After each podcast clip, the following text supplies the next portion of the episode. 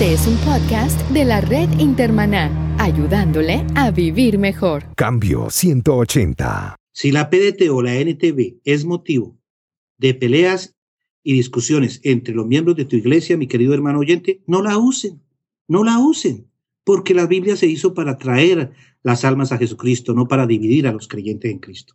Cambio 180 es auspiciado por cristianos.com una comunidad sobre la iglesia, la Biblia, la cultura y la vida cristiana. Cambio 180. Hola, ¿qué tal? Aquí Melvin Rivera Velázquez con otra edición de Cambio 180. Seguimos esta semana dialogando sobre la historia de la Biblia al castellano, la historia de la traducción. Y vamos a conversar sobre el trasfondo histórico de la Reina Valera y otras Biblias del siglo XIX las traducciones modernas y los retos que enfrentan los traductores y las confusiones que muchos creyentes tienen cuando se acercan a una nueva traducción de la Biblia. Para eso nos acompaña Rafael Serrano, un biblista colombiano que reside en Fort Worth, Texas. Rafael es el director para América Latina de la Liga Bíblica Internacional. Rafael fue el editor de la traducción bíblica La Biblia para Todos y de la nueva traducción viviente. Rafael, bienvenido a la segunda parte de este programa de Cambio 180. Cuéntanos sobre la traducción de Casiodoro de Reina, conocida como la Biblia del Oso del 1569. Yo nunca pensé que alguien se atreviera a tecar la, la Biblia de Reina, ¿no? Hace poquito, yo, yo como soy editor de dos versiones en español, la, la y la NTV, siempre que me atacan, eh, a veces con razón, ¿no? Eh, a mí me, me, hacen preguntas en las entrevistas y en, los, en las exposiciones, en las conferencias, y una vez un señor muy bravo estaba diciéndome, ah, yo no resisto esta versión, no sé qué. Yo creí que iba a hablar de una versión nueva cuando resultó que estaba hablando mal de la reina, ¿no? Y desgraciadamente es por ignorancia, desgraciadamente no conocemos quién fue Casiodoro de Reina. Casiodoro de Reina fue un monje del monasterio de, Isidoro del Campo, de San Isidoro del, Campo en Sevilla, y él era un, eh, dominaba las lenguas clásicas y también los idiomas originales de la Biblia. Casiodoro de Reina, una personalidad muy linda, un, hombre pues de gran, eh, uno de mis héroes, y él eh, al principio tuvo contacto con los alumbrados, luego recibió información y, escritos de Lutero, simpatizó con el luteranismo, y a tal grado de que, de que la mayoría de los monjes del, monasterio de San Isidoro del Campo en Sevilla eh, se hicieron prácticamente ideológicamente y teológicamente luteranos. Y no solamente eso, sino que en Sevilla querían mucho a, a los monjes del monasterio, los respetaban muchísimo porque eran gente muy de una conducta intachable y muy sabios incluyendo a Cipriano Valera, que también era monje en ese monasterio. Sí, Cipriano hasta este momento pues muy, muy admirador de Casiodoro de Reina. Y Cipriano, y, eh, bueno, y, entonces eh, los monjes comenzaron los eh, pequeños grupos de estudio bíblico. Fíjate que los pequeños grupos de estudio bíblico no los inventamos hoy en día, los inventaron en esa época en toda la ciudad de Sevilla, hasta que se enteró la Inquisición y cuenta no la historia, sino la leyenda que cuando la Inquisición estaba golpeando con los soldados en las puertas del monasterio de San Isidoro para arrestar a los monjes, por el otro lado al fondo estaban saltando los monjes la tapia y huyeron. Casidoro fue a parar a Basilea, a Suiza, y allá hizo su traducción eh, de la Biblia, que es la primera Biblia completa en nuestro idioma, traducida directamente de los originales hebreo, arameo y griego. Ya había Biblias en español, por supuesto, pero ninguna completa. Ya había Nuevo Testamento del griego, del, griego al español, ya había hebreo en, Antiguo Testamento del hebreo al, al, español, pero no había habido hasta ahora una Biblia completa de los idiomas originales al español. Esa es la Biblia de Casiodoro de Reina, la primera Biblia completa en nuestro idioma, traducida directamente de los idiomas originales al español, publicada en 1569 en Basilea, Suiza. Este muchacho Casiodoro de Reina llegó a Suiza como los viejos protestantes de América Latina, que cuando yo era, yo era, yo era protestante en Colombia, era el único protestante en la escuela, en el bachillerato y en la Universidad Nacional. Y claro, nosotros en esa época, nosotros no, no, no pensábamos en denominaciones, eh, todos éramos lo mismo, los evangélicos.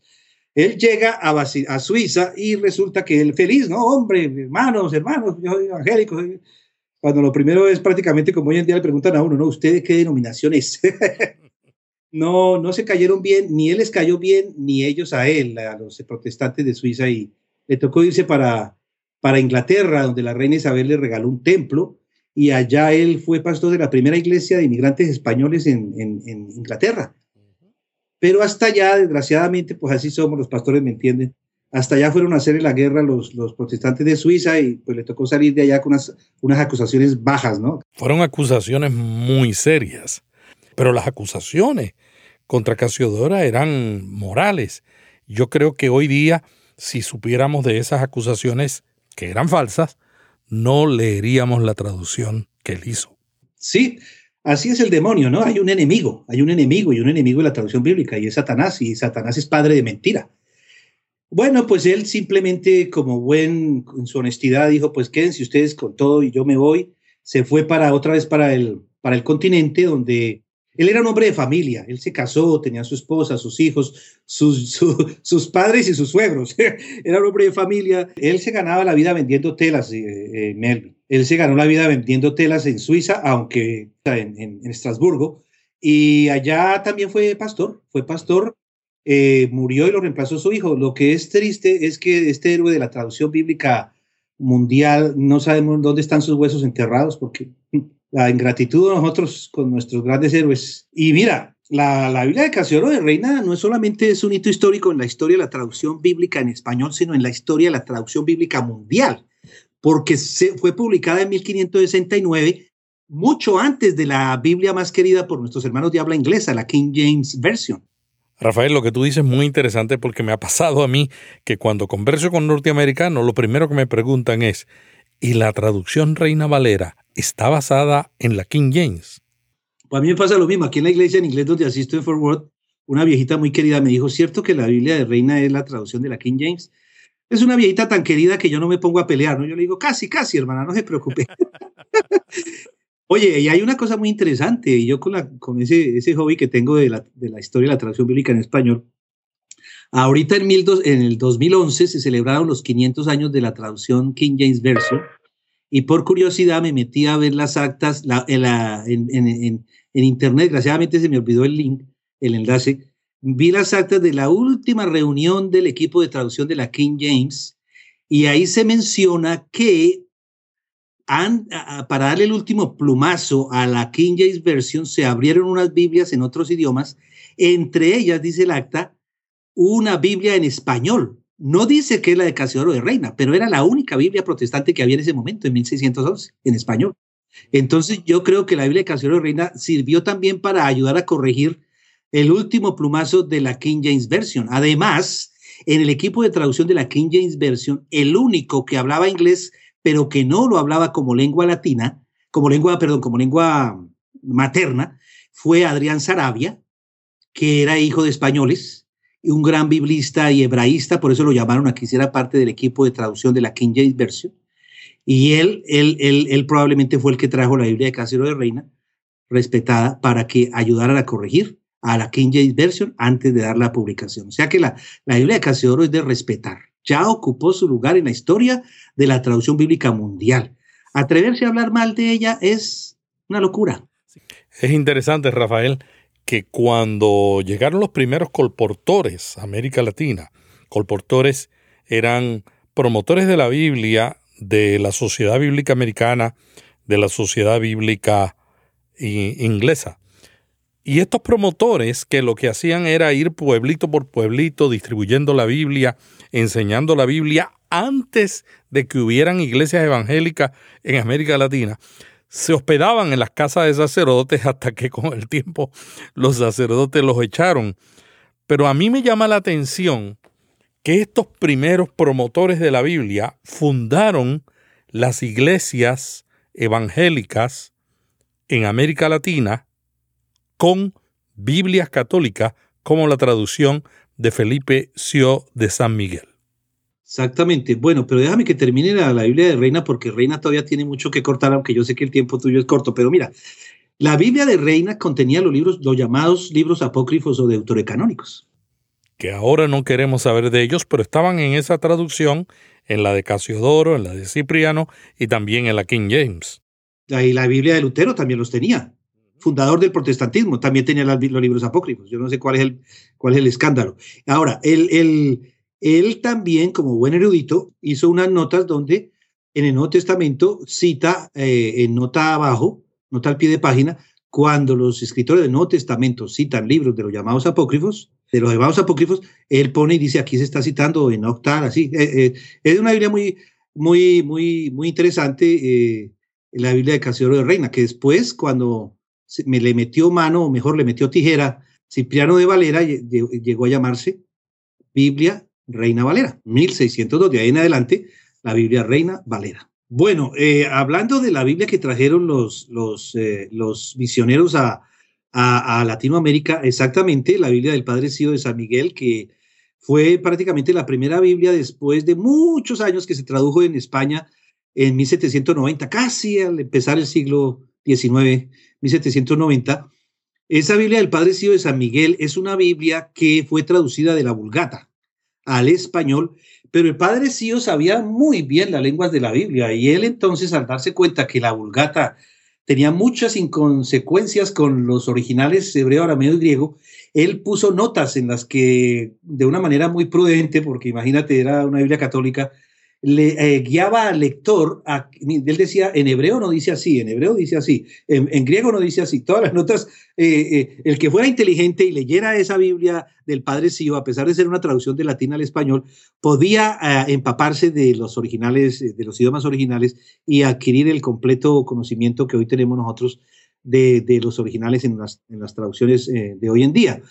Esa, esa Biblia se hicieron unas 84 ediciones, cuatro católicas y 80 protestantes. Interesantemente, esa Biblia católica era publicada por la Sociedad Bíblica Británica y por la Sociedad Bíblica Americana. La, ah, sí, la Sociedad Bíblica Americana fue la que dio la plata para publicarla porque ella estaba interesada en apoyar la difusión de la Biblia en los, en los países latinoamericanos. Yo di esta conferencia en Guayaquil y un, y un pastor me dijo, Rafael, tú tienes razón, es verdad la primera Biblia, la que tradujeron todos los fundadores de iglesias en Latinoamérica, de iglesias evangélicas, era la Biblia del Padre Sío. Aquí en Guayaquil tenemos una copia en nuestra iglesia de esa Biblia del Padre Sío de San Miguel. La, Sociedad Bíblica Americana la, publicó sin notas. Rafael, otro detalle interesante es que en esa época, hasta la Biblia políglota, posiblemente las traducciones de la Biblia eran de latín. La reforma enfatizó la traducción de las Biblias de los idiomas originales.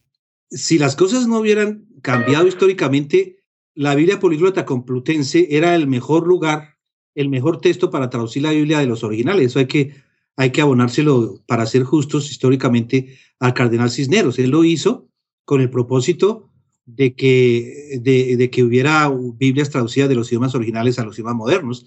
Él murió en 1517 cuando ah, empezó la reforma, él no, no, fue testigo de la reforma. Pero sí, obviamente, pues ya como era una producción católica, la Biblia políglota complutense, o sea, y, y, entonces los, los, protestantes se agarraron de, de, otros textos para traducir de los idiomas originales al español. Pero no era que, que, los de otra religión fueran eh, hostiles a la traducción de los textos originales, Melvin. Hay que, hay que hacerle justicia a esa gente. Ellos hasta antes de la reforma, estaban abonando el, mundo intelectual con la políglota complutense que proveía de los textos impresos por primera vez de los, original, de los idiomas originales hebreo, arameo y griego, no solamente el Nuevo Testamento el griego, sino también la Septuaginta. Pero sí, a la hora de la verdad, lo que tú dices vino a convertirse en cierto. Fueron los protestantes los que eh, dieron el vuelco a que la, la, Biblia se leyera de traducciones hechas de los idiomas originales y no de la vulgata latina. Rafa, cuéntanos sobre las otras traducciones que vinieron después de la traducción de Casiodoro de Reina y la revisión de Cipriano de Valera.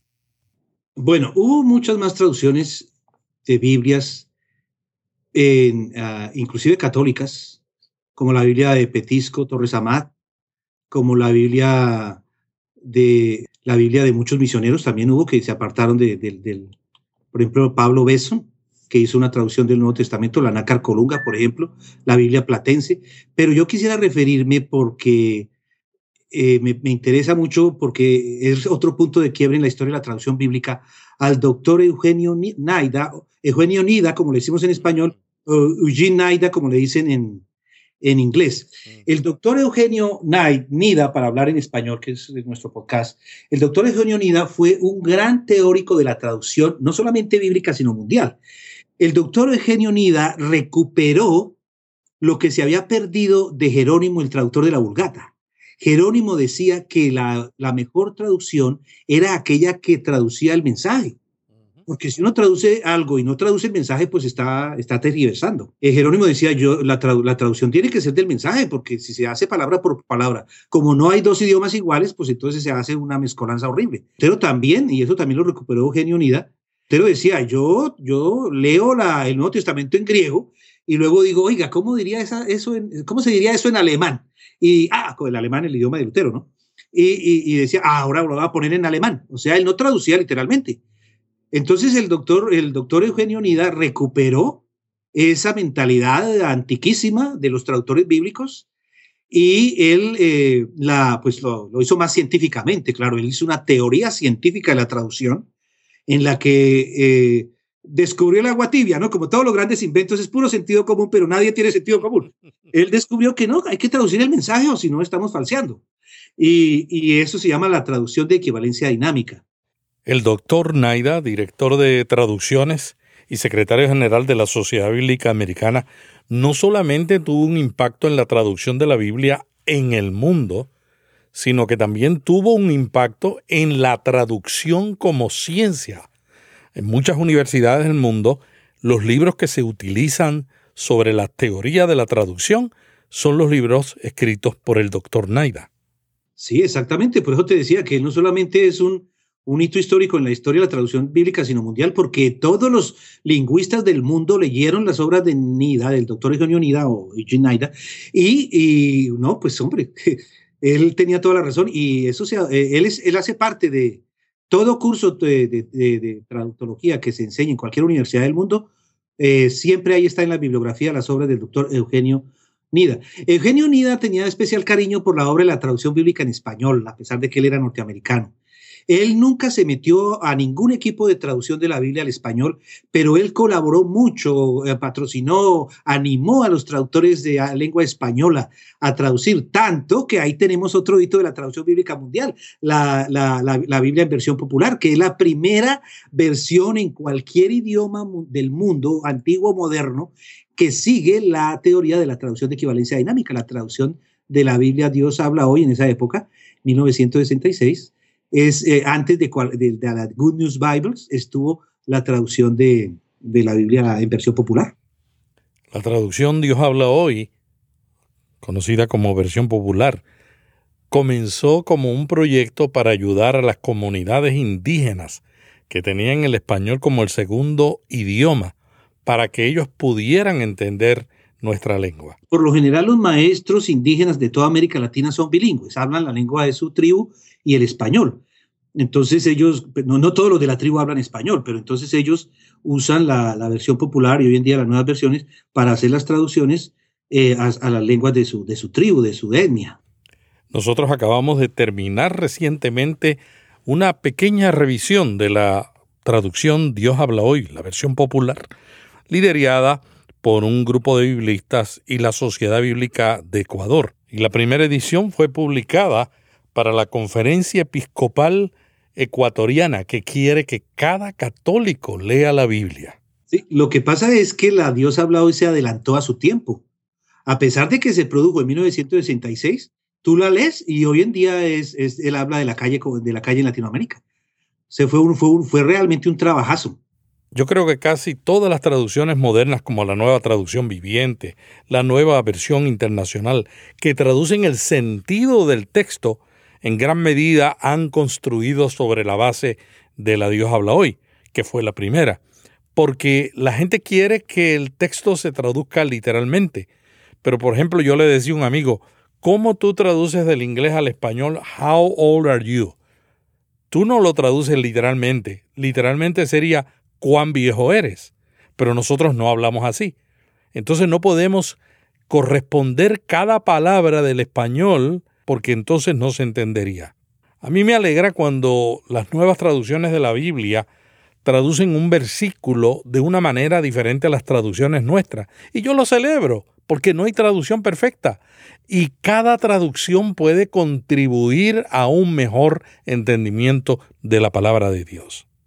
Mira, Melvin, tienes toda la razón. Y es que hay un mito que no es más que eso, un mito, de que la traducción literal es la más fiel. Y yo te digo una cosa, Melvin, la traducción literal completa no existe porque no hay dos lenguas iguales.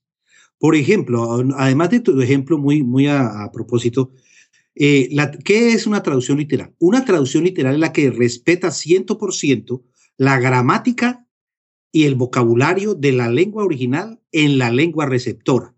Pongamos, por ejemplo, el caso de la palabra lámpara. La palabra lámpara en griego es masculino. Al traducirla al español ya no es traducción literal, porque lámpara en español es femenino. Ahí ya se violó el principio de que tiene que respetar 100% la gramática del idioma original al idioma receptor. Lámpara, tocaría escribir el lámparo para que fuera, para que fuera traducción literal. Pero te digo, la traducción literal no existe. Ahora el número de letras y de jotas y de comas y de tildes. Por ejemplo, la palabra carro en inglés es car tres letras, C-A-R-K. En español toca traducir carro, cinco letras. No hay traducción literal porque no hay dos idiomas iguales. Además, la estructura del idioma griego es totalmente diferente a la estructura del idioma castellano.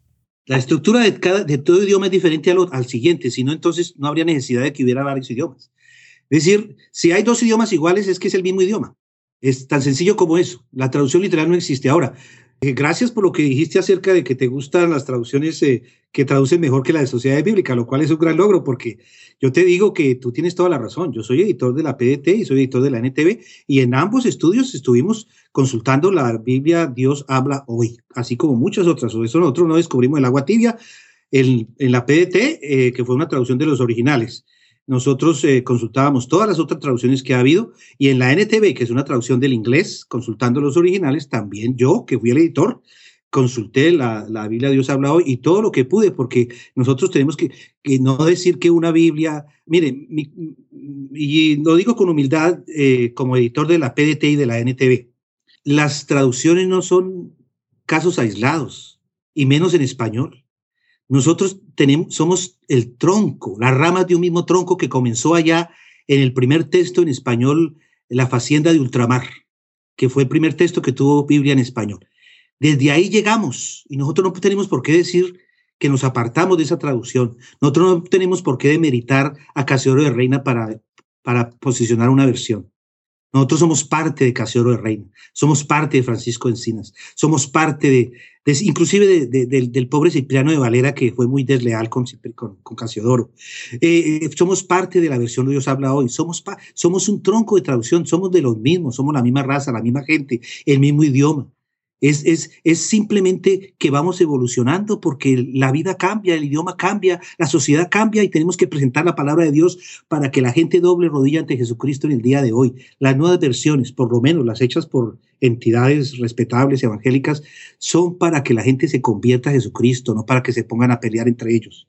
Yo le digo a los oyentes de tu podcast, que son muchos, si la PDT o la NTV es motivo de peleas y discusiones entre los miembros de tu iglesia, mi querido hermano oyente, no la usen, no la usen, porque la Biblia se hizo para traer las almas a Jesucristo, no para dividir a los creyentes en Cristo. No hay traducción perfecta. Cuando yo me pongo a pensar la cantidad de revisiones, las docenas de revisiones que nosotros y otras instituciones han hecho de la Reina Valera, la cantidad de manuscritos más antiguos que tenemos ahora y que nos dan luz a pasajes que posiblemente eh, Casiodoro no tenía acceso a esos manuscritos tan antiguos y tradujo con sinceridad y creó una gran obra de la traducción bíblica.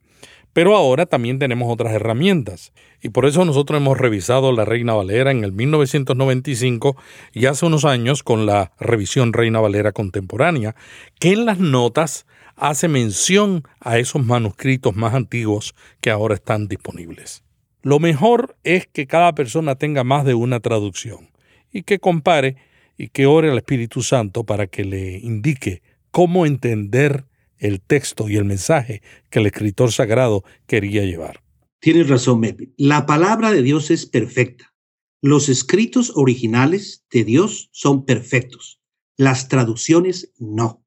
La Biblia de Casiodoro, la Biblia Alfonsina, la Dios habla hoy, la PDT, Palabra de Dios para todos, la NIV, la NIV, la, la que sea, son traducciones. No hay traducción perfecta. La palabra de Dios es perfecta, las traducciones no.